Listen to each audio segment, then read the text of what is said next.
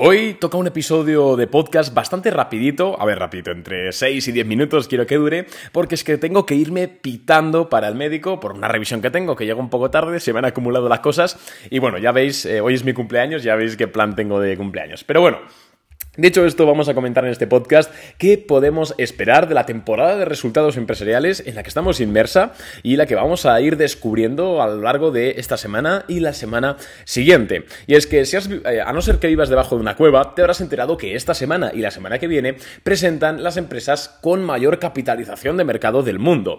De hecho, em, hoy mismo tenemos, os lo voy a decir, vais a alucinar. Ayer tuvimos a Coca-Cola, a Saifi, a CN, eh, a Credit Suisse incluso. Eh, y hoy tenemos a Verizon, a General Motors, a McDonald's, a 3M, a Pepsi, a Spotify, a General Electric, a Microsoft, a Google, a Enphase Energy, a Chipotle, a Visa, a Boyd, a Stride, a Texas Instrument. Bueno, tenemos hoy un montón de resultados.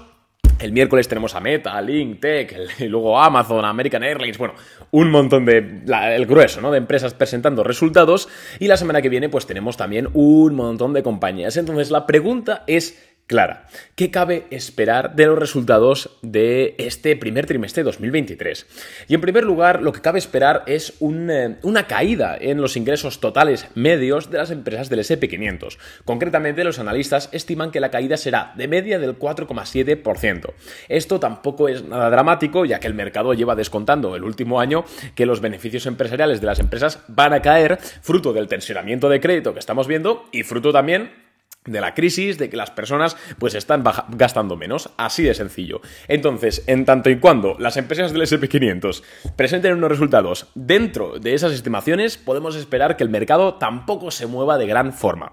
Ahora bien, si las empresas del SP500 de media presentan unos resultados con ingresos peores de, esa, o con caídas mayores a ese 4,7% de media, seguramente veamos un mercado, al mercado corregir.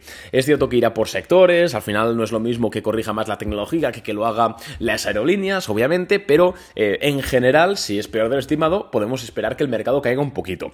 En ese caso, lo estaremos comentando en este podcast, lo estaremos comentando por Instagram, por redes sociales, por la newsletter, que por cierto, quiero recomendarte que te suscribas a la newsletter porque mandamos a razón de uno o dos correos a la semana comentando noticias de actualidad, comentando informes, incluso a veces os em, comento lo que llevo en cartera en ese momento y podéis suscribiros de forma 100% gratuita en el link que te voy a dejar en la cajita de más información del podcast. Así que pausalo un momento, ve, baja un poquito, ves ahí a la información, pon tu correo electrónico, tu nombre y nos vemos por el correo, por email, ¿vale? Que es muy importante, de verdad, no mandamos nada de spam, por supuestísimo que no. Cierro el paréntesis y cabría esperar eso.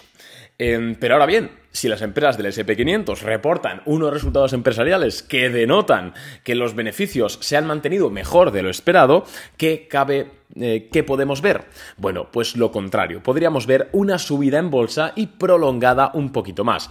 Y esto es súper importante. ¿Por qué? Porque ver unos resultados mejores de lo estimado en la mayoría de empresas del SP500 lo que haría sería al mercado subir, ¿no? En primera instancia. Pero ojo, ¿por qué? Porque tenemos ahora mismo un récord de posiciones cortas en el mercado. Una posición corta, para quien no lo sepa, pequeño resumen, es eh, alguien que está apostando en contra, apostando a que cae la acción. Recordemos que para cerrar una posición corta, lo que hay que hacer es comprar la empresa en la que tú estás apostando a la baja. Y cuando tú cierras una operación corta, como estás comprando las acciones de la empresa contra la que estás apostando, el precio sube un poquito, porque estás comprando la acción. Si las empresas del SP500 reportan unos resultados mejores de lo estimado de media y suben un poquito por esa razón, como hay tantas, tantas, tantas personas, inversores y fondos de inversión ahora mismo apostando en contra de la bolsa, podríamos asistir a un short squeeze. Es decir, que como el precio de las acciones suba un poquito, eh, claro, eh, estas grandes fondos están en contra, entonces eh, en corto, entonces cuando sube un poco les viene esa, ese estrés, ¿no? que se dice, que están perdiendo más dinero, entonces pueden empezar a cerrar operaciones cortas, lo que hace que la acción suba un poquito más, por lo que hemos comentado, lo que hace que otros inversores tengan que cerrar las posiciones cortas y así hasta el infinito y más allá. Entonces, por eso es que en el caso de que las, los resultados sean mejores de lo estimado, podríamos ver una suerte de short squeeze en el mercado. Algo positivo para los que nos gusta eh, apostar a que sube, ¿no? Ir en largo, que se llama. Y, pero aparte de los resultados que sean buenos o malos, que por cierto, insisto, haremos un podcast aquí comentando los resultados en general. En Boring Capital, si eres cliente, eh, subiremos, bueno, haré yo un podcast exclusivo para cada empresa Big Tech, analizando los resultados en especial, el de Google, el de Meta, el de Amazon, el de Microsoft, etc. Em, y fuera, fuera, de eso, hay otra clave súper importante, al menos esta semana. El jueves, eh, es decir, si estamos a martes, pasado mañana, tenemos eh, el PIB de Estados Unidos, que bueno, tampoco es un dato tan importante, aunque tenga nombre así muy importante, no lo es tanto, al menos en este contexto de mercado. Y tenemos el PCE. ¿Qué es el PCE? El PCE es un índice inflacionario, como el IPC, similar, eh, que es el favorito de la Fed. Y no es que lo diga yo porque me lo he inventado, sino porque lo ha dicho Jerome Powell en muchas ocasiones. La Fed se basa más en ver, en tomar la temperatura a la inflación en el dato de PCE que en el de IPC. Es el indicador favorito de la Fed.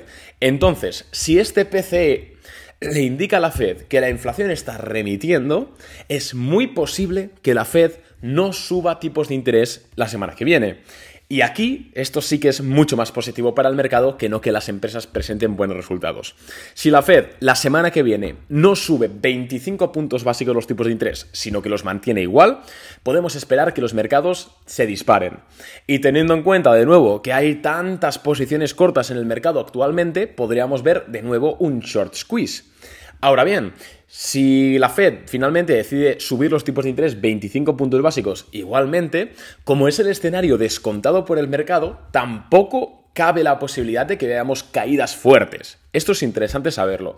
Entonces, aquí se nos presenta una oportunidad asimétrica, en la cual eh, podemos ganar en el caso de que la Fed no suba tipos y en el caso de que la Fed suba los tipos, coño, no perderíamos o no perderíamos mucho, porque eso ya está descontado. Entonces aquí hay una simetría de riesgo de las que a mí me encantan. ¿Y cómo estamos operando? ¿Cómo estoy operando esto ahora mismo? ¿Cómo lo estamos haciendo en Boring Capital? ¿Qué acciones tenemos? Bueno, en primer lugar, consejo para todo el mundo, no compréis acciones que presentan resultados esta semana o la semana que viene.